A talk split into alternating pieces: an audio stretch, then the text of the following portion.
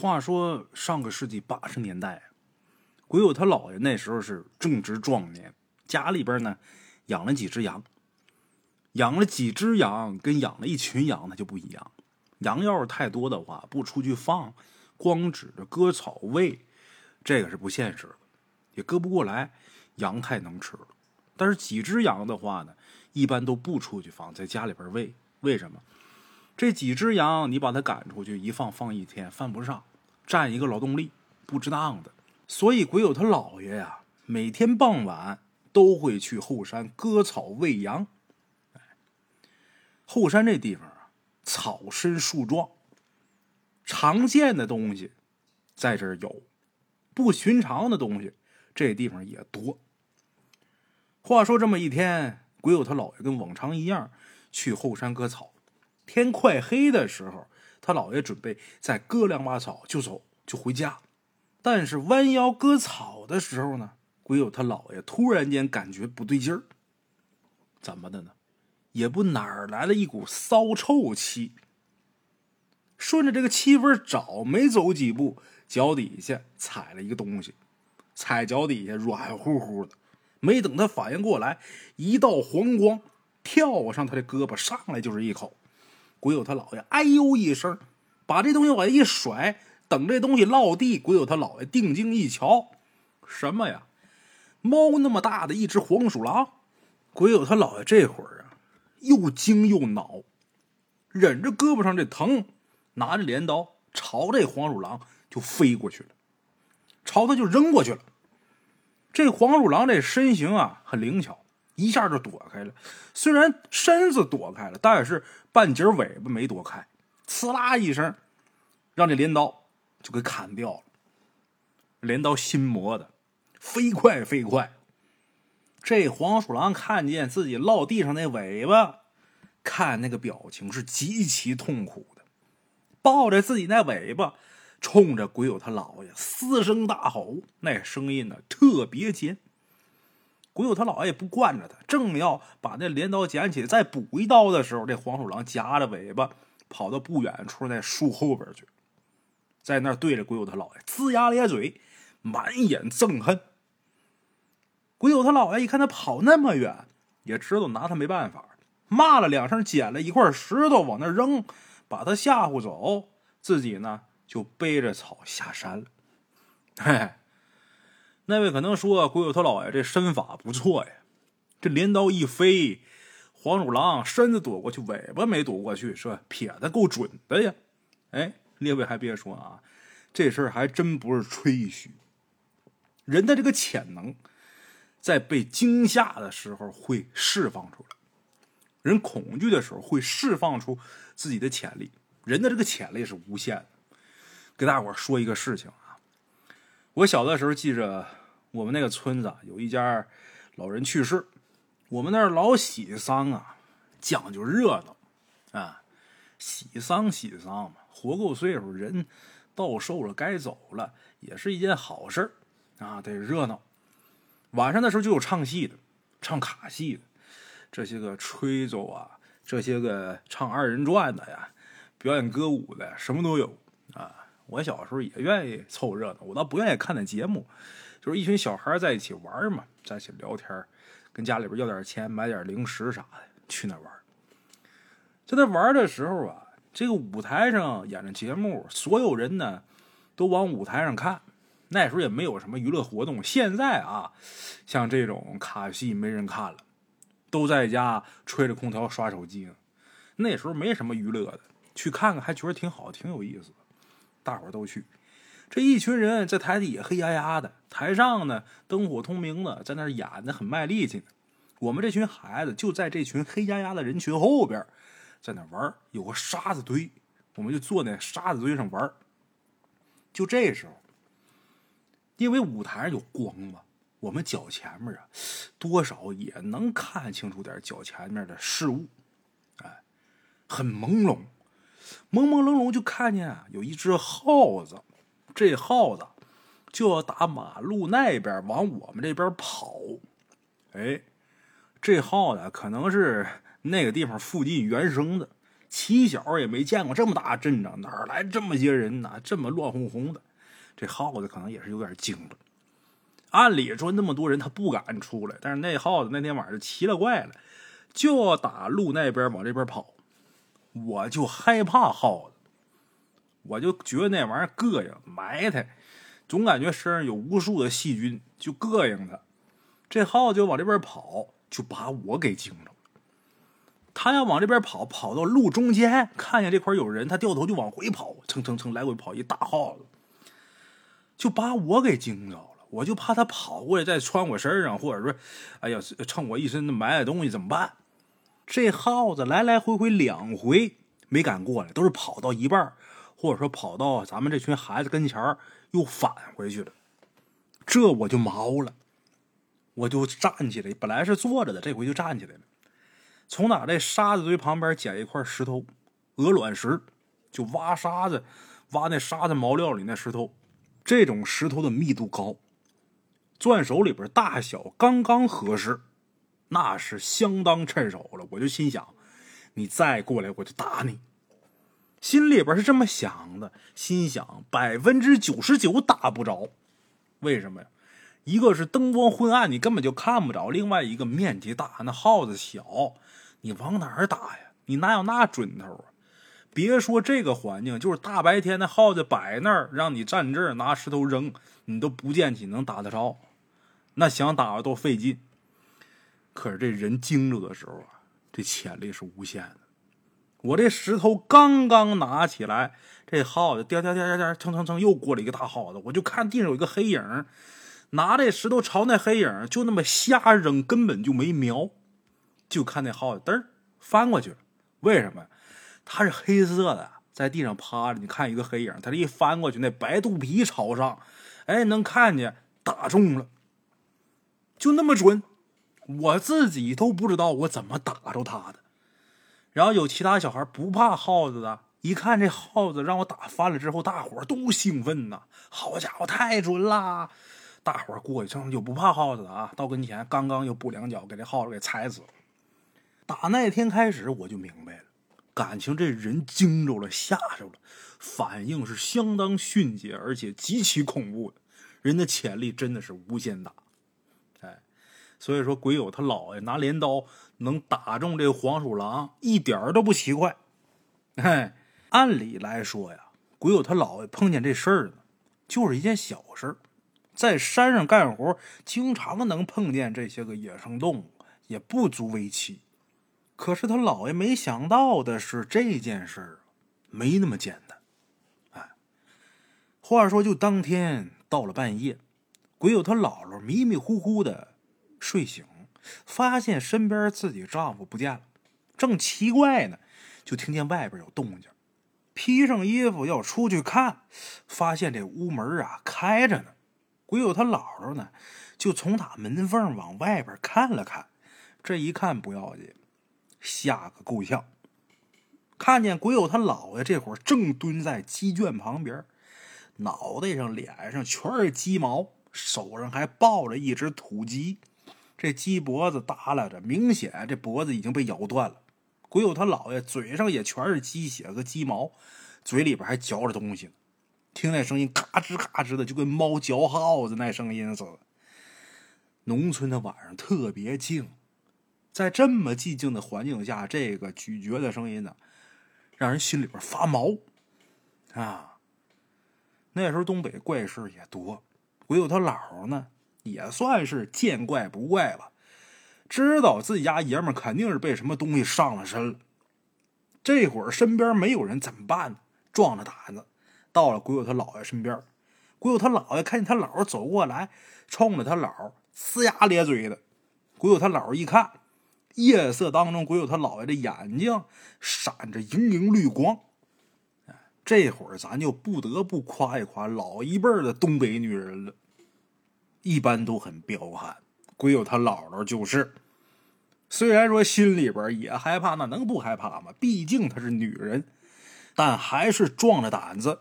走到鬼友他姥爷跟前，对着鬼友他姥爷啪啪就俩大嘴巴子。你吓唬谁呢？给老娘滚犊子！可能是鬼友他姥这手劲儿太大了，把上他姥爷身上这玩意儿给打蒙圈了；也可能是鬼友他姥爷身上那玩意儿被他姥爷气势给震慑住了。我想啊，可能主要是气势。啪啪俩大嘴巴子，鬼友他姥爷咕咚一声就栽地上去了。一看鬼友他姥爷昏倒了，他姥赶忙把他扶起来背进屋。这边刚把鬼友他姥爷放好，盖上被，就听见院里边这猫嗷嗷一声惨叫。鬼友他姥到院子里边一看，自己家猫在树上死了。这猫也不在树上干嘛，可能碰见什么东西，让这东西给咬死了。这猫死树上，一边蹬腿儿，一边往下滴的血。那鬼友他姥能不害怕吗？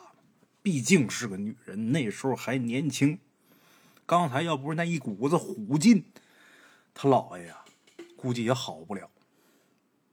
就仗着这股子虎劲，他姥爷这会儿暂时没事了。但是他这股劲儿下去之后，那心里边能不突突吗？不敢睡觉，坐炕头守了自己家老爷们儿，守了一宿。天刚亮，鬼友他姥。就去找刘二婶刘二婶是谁呢？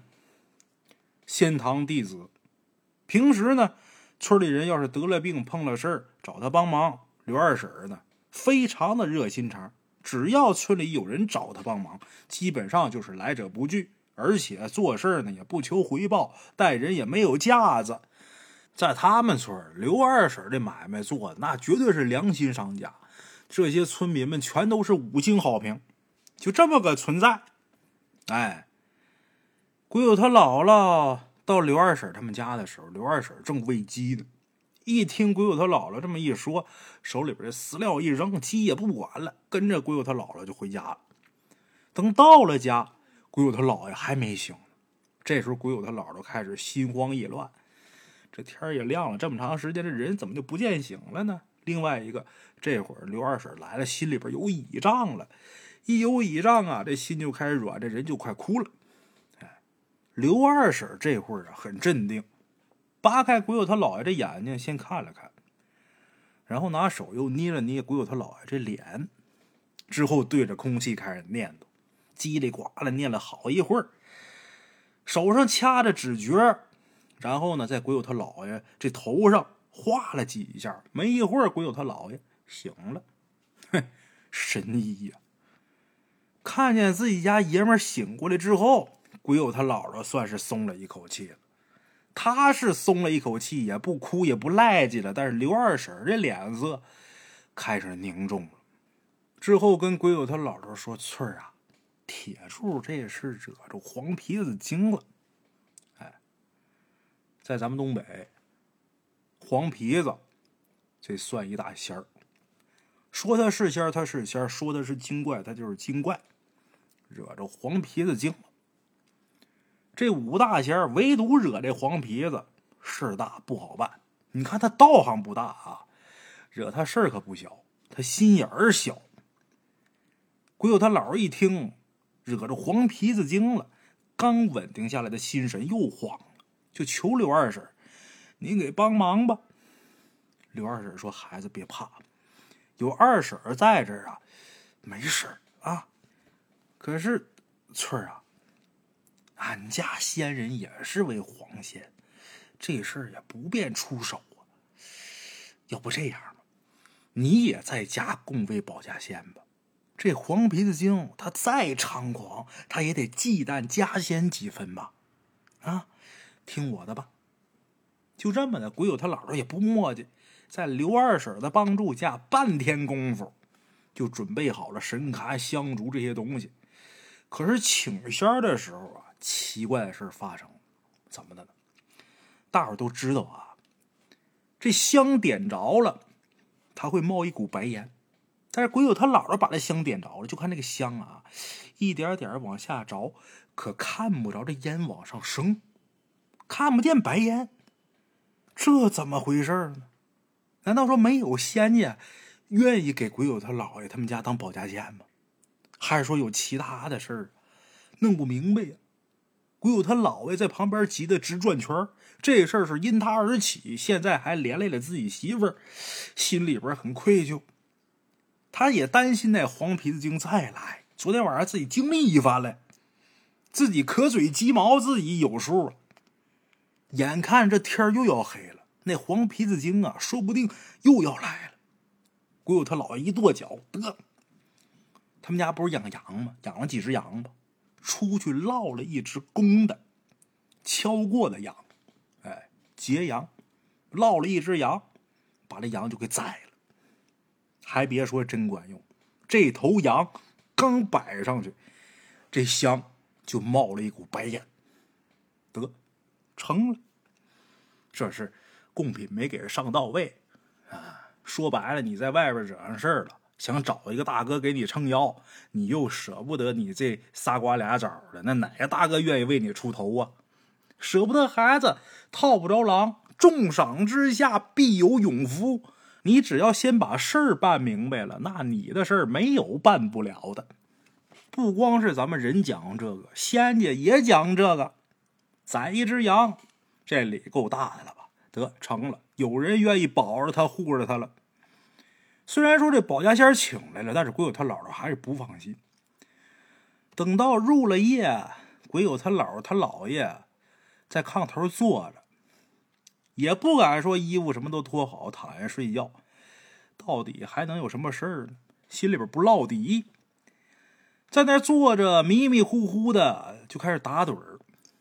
打盹儿的时候就做了一个梦，在梦里边有一条黑色的大蛇爬进他们家院子里边，张开血盆大口，三下两下就吞了一只羊。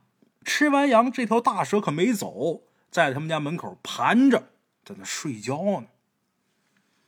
打盹的时候做了这么一个梦，哎，第二天鬼友他姥姥就把这梦告诉刘二婶了。刘二婶一听完之后高兴：“你们家呀，请来柳仙儿了，别忘了啊，每天上香祭拜，柳仙儿啊能护着你们。”从打这柳仙儿来那天开始，那黄皮子精啊就再也没敢来骚扰鬼友他姥爷。哎要说起柳仙儿啊，他们家这故事还没说完。再提起柳仙儿，那就是十几年以后的事。话说那年，鬼友他爸在工地盖房，从打楼上掉下来，把腿给摔折了。不但如此啊，这人还变得神志不清，连话都说不清楚。鬼友他姥知道这事儿以后啊，就让鬼友他妈在家呀供个保家仙。鬼友他妈就听他姥姥的话，当天就把这个保家仙这摊儿给支棱起来了。他妈请保家仙很顺利，不像他姥他姥那时候跟他姥爷俩又是宰羊又是啥的，他妈没用，很顺利。当天夜里边，他妈就梦见一个身穿黄色长裙这么一个姑娘，哎呦，长得慈眉善目，然后跟他妈说：“我呀姓柳。”没等他妈回话呢，转眼这姑娘就不见了。哎，请完这保家仙之后啊，没几天，鬼友他爸呀就恢复正常。哎要是一聊起咱们鬼友他们家这保家仙呢，鬼友他妈总是眼睛里边绽放异彩，说他们家柳姑娘啊，善良，长得也漂亮，没少帮咱们家。鬼友他妈说起咱们鬼友满月时候的一件事当时咱们鬼友生了场病，连续发几天的高烧，家里人想要请大夫，但是那几天呢，连雨天。接连好几天都下雨，到处发山洪，这路上根本没法走人，没办法出门。鬼友他妈干着急，站床头看着鬼友，直掉眼泪，那能不心疼吗？按照鬼友他妈的话来说呀，眼睛都快哭瞎了。眼看咱们鬼友是越病越重，这孩子眼瞅着不行了，他妈都快绝望的时候，就听见这房上面这瓦吧嗒一声响。正奇怪呢，一条黄色的大蛇突然间出现在他们家房梁上了，然后这蛇直接就掉到咱们鬼友身上了，可把咱们鬼友他妈给吓坏了，扭头就喊他爸。等他爸赶过来，那大蛇没了，消失不见了。鬼友他妈结结巴巴的跟他爸说这事儿，他爸还怨他妈说你眼花了，要按你说那么大蛇掉下来，他怎么可能这么快就跑没了啊？哎，就这事儿发生以后，那条蛇走了以后，咱们鬼友那烧当时就退了，然后这人慢慢就好了。一提起这事儿啊，鬼友他母亲总是说：“哎呦，咱家柳姑娘啊，对咱家孩子那亲着呢，人家亲自来给咱们家孩子治病。”哎，这几件事儿啊，让咱们鬼友从小对这个柳仙啊也是充满好奇。但是他从来没想到，他竟然还亲眼见过那位柳仙姐姐。怎么回事呢？他八九岁那一年，一天下午，和村里的小孩呢，在后山呢抓野鸡，在一起玩这野鸡不像其他的鸟，这野鸡身形呢，多少相比较其他鸟要笨重，能飞起来，但是飞不高，飞一段它就得落那儿歇一会儿。你要一直追着它跑，不用多长时间，这野鸡呀就给追没劲儿了，然后你伸手就能把它给抓住。这是人跟动物的一个不一样的身体构造导致的。你看，咱人身上啊有毛孔，这毛孔能帮助咱们散热。按道理来说，咱们人是可以一直跑的，因为一边跑一边能散热。这个只有咱们人有这个功能，其他的飞禽走兽都没有。所以说，古时候、远古时候人捕猎就是靠追。比如说，看见一头鹿啊，就一直追，把这头鹿给追死就得了。为什么追死啊？咱人能一边跑一边散热，但是这头鹿不行。跑着跑着，身体的体温过高，这鹿就死了。哎，理论上讲，人如果有足够的体力，是可以一直奔跑的。动物不行，撵野鸡也是这个道理。给他追累了，心跳加速，体温过高，他躺那儿就不行了。到那儿你就把他给抓了，不费吹灰之力。哎，话说那一天，咱们鬼友就看见一只野鸡，这野鸡长得特别肥，他就开始撵着野鸡。追着追着，跟这群小伙伴就跑散了，也不知道自己跑哪儿去了。这野鸡呢，也眼瞅着让他给追没力气了，然后一头就扎进那个草丛里边，就没影了。这野鸡没了，还追什么呀？想找我其他小伙伴，但是这时候发现其他小伙伴都不知道去哪儿。他想回家，却发现找不到来时候的路了，漫无目的的朝一个方向走了好长时间。可是越走越发现陌生，四周的环境陌生，从来没见过。一边走一边喊着小伙伴的名字，但是四周除了自己的回声，什么声音都没有，连鸟叫的声音都没有。当时就慌了，在树林里边到处乱走。可是不管怎么走，总感觉自己啊在那一片绕圈子。就这样，一直绕到晚上，天色慢慢黑下来了，周围的景色呀也越来越暗。山林里边不断的有东西在嘶鸣，那一个孩子那得吓什么样啊？绝望。就这时候，有一个包着花头巾的老婆婆，拄着拐棍慢慢走过来了。这老婆婆呀，长得特别老，驼着背，身上穿着打着补丁灰色的褂子。看见咱们鬼友之后，就问说：“谁家的孩子啊？”鬼友一看这老婆婆，本能觉着害怕。不知道为什么就觉着害怕，说我山下老李家的孩子，我爸是谁谁谁。这老婆婆好像认识咱们鬼友他爸，笑了，点点头。哈，哎，我认识你爸。那哪年哪年你爸是不是干活的时候摔伤了？咱们鬼友他爸摔伤这事儿啊，咱们鬼友是知道的。他妈总跟他说这事儿，哎，他知道，说是，啊，是有这么回事这老婆婆又说。我还认识你姥爷呢，你姥爷不就是那谁谁谁吗？咱们鬼友当时小，他不知道他姥爷叫什么名字，就知道那是我姥爷，不知道叫什么名字。这一点大伙也别奇怪，十来岁的孩子不知道自己外公外婆名字的那有的是，多的是。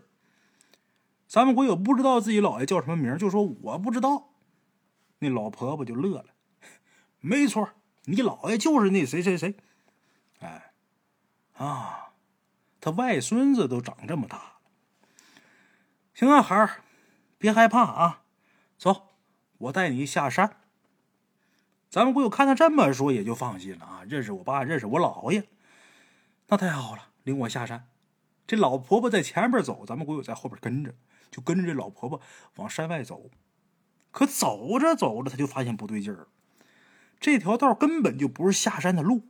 他就问说：“奶奶，这是下山的路吗？”老太太一听这话，好像有点着急，这脚步啊加快了不少。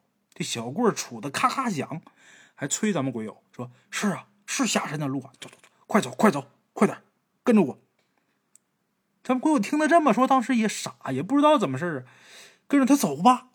可是还没走几步，就听这老太太“哎呦”一声，手里的小拐棍这么一扔，好像被什么东西给绊了一下，摔倒在地上。咱们鬼友低头一看，那老太太脚边是一条黄色的大蛇。他那时候十来岁，哪见过那么大蛇呀？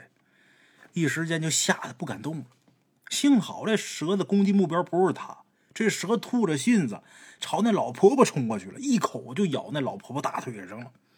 这老婆婆被大蛇这一咬，一声惨叫，特别尖锐刺耳，就不像人发出来的。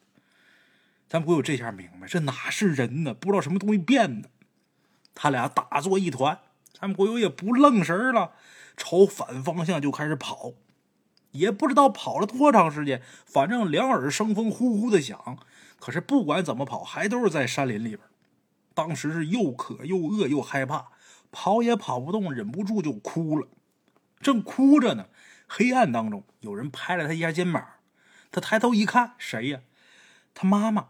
哎呦，一看见自己妈妈，可高兴坏了。这肯定是他妈在家担心他，到山上来找他来了。他抱着他妈就开始哭。可是他趴在他妈身上那一瞬间，感觉他妈这身体啊特别凉。当时就觉得不对劲儿，心里边就可以说是升起了一丝警惕。哭了一会儿，他妈就一直安慰他，然后拉着他手往前走。一边走，咱们鬼友啊在后边就仔细观察他妈。这一观察不要紧，越看越害怕。怎么他妈这脚步特别轻盈，踩在地面那枯树枝上啊，那枯树枝一点响声没有。咱们鬼友想要挣脱他母亲的手，但是这时候就感觉他母亲的手像是吸盘似的，把他的手好像给粘住了似的，怎么努力想往下拽，拽不开，怎么挣都挣脱不了，急得又快哭出来了。就在这时候，之前那条蛇又出现了，直接就把拉着咱们鬼友的那手，他妈不是拽着他吗？就把那手给缠住了。他妈被一缠，瞬间这脸色就变了，好像是吓坏了，使劲挣扎，想要挣脱这大蛇。但是这大蛇伸展身体，越来越大，越来越大，就把这鬼友他母亲给缠了个严严实实。他母亲在大蛇的身体里边不停挣扎，但是越挣扎，那蛇勒得越紧，最后一圈又一圈的往上缠。鬼友他妈似乎承受不住了，不停的求这大蛇。伴随着鬼友他母亲的求饶，咱们鬼友发现他妈妈身上开始产生变化了。那光滑的脸蛋变得毛茸茸的，耳朵也变尖了，俩眼睛小的跟两颗豆子似的。身体后边也长出一条大尾巴来，但是这尾巴就半截。那时候咱们鬼友还不知道这是什么东西呢。后来他妈妈告诉他，这就是当年被他姥爷砍断了尾巴的那黄皮子，因为有柳仙姐姐护着。他在家里边不敢把他们家人怎么样，但是到了山里边，他可就不怕了。幸亏这柳仙姐姐及时赶到，要不然他就被黄皮子给迷了。被黄皮子迷走之后，那谁知道能出什么事儿？哎，咱们鬼友看见这黄皮子被大蛇给缠住，本能的驱使他又想逃跑，可是在这荒山野岭啊，往哪儿跑啊？也不知道是什么变的妈妈。你说我再跑哪儿去？保不齐再出来个爸爸，那可就开心了。这回他学聪明了，跑到一个山洞里边躲起来了。可能是太累了，太害怕了，这人精神太紧张了。进山洞之后，他在一块石头上坐着，坐着坐着就困了，然后趴在石头上就睡着了。半梦半醒之间，他就看见一个身穿黄裙子的一姐姐，一脸焦急的走进山洞，然后把他抱起来。他从来没见过这姐姐。但是他能感觉到，这女的身上啊，有一股莫名的亲近感。哎，等他一觉醒来之后，发现这会儿已经在自己家床上了。刚想起来，感觉自己浑身都酸疼无力，眼皮子沉的跟一扇铁门似的，这脑袋嗡嗡响。他妈一看他醒了，劈头盖脸就是一顿臭骂：“你个熊玩意儿啊！这一天天你就知道惹事儿，要不是咱家柳仙把你送回来，你就等着死山上吧！”他老娘一边说一边把他拽起来，硬让他给柳仙那牌位上香。哎，关于柳仙的故事啊。说到这儿也就差不多了。在后来的岁月当中呢，咱们鬼友说这柳仙姐姐也帮过他们家不少忙。有一次呢，咱们鬼友从打外地回家，在高速上出了车祸，车头都快撞没了，发动机都撞掉了，但是他就擦破了点皮儿。当时他的感受很真切，就在他撞到前面那卡车的一瞬间，有一个特别温柔的身体挡在了他和方向盘之间。后来咱们鬼友把这事跟他妈说了之后，他妈听完之后眼泪唰啦唰啦往下掉。他妈说：“怪不得呀，怎么的呢？就在咱们鬼友出事的那天，他们家柳青那牌位啊出现了一道裂痕。他妈还奇怪怎么回事呢？夜里边就做了个梦，就梦见一条大蛇满身伤痕的出现在他们家院子里边，淌了很多的血。至此，他们家跟这位柳仙的缘分到这儿也就算完了。”啊在咱们东北呀，关于这五大仙的故事那海了去了。列位如果要是愿意听的话啊，以后呢咱可以多讲讲这方面啊。好了啊，我是孙大圣，咱们这期故事就到这儿，下期见。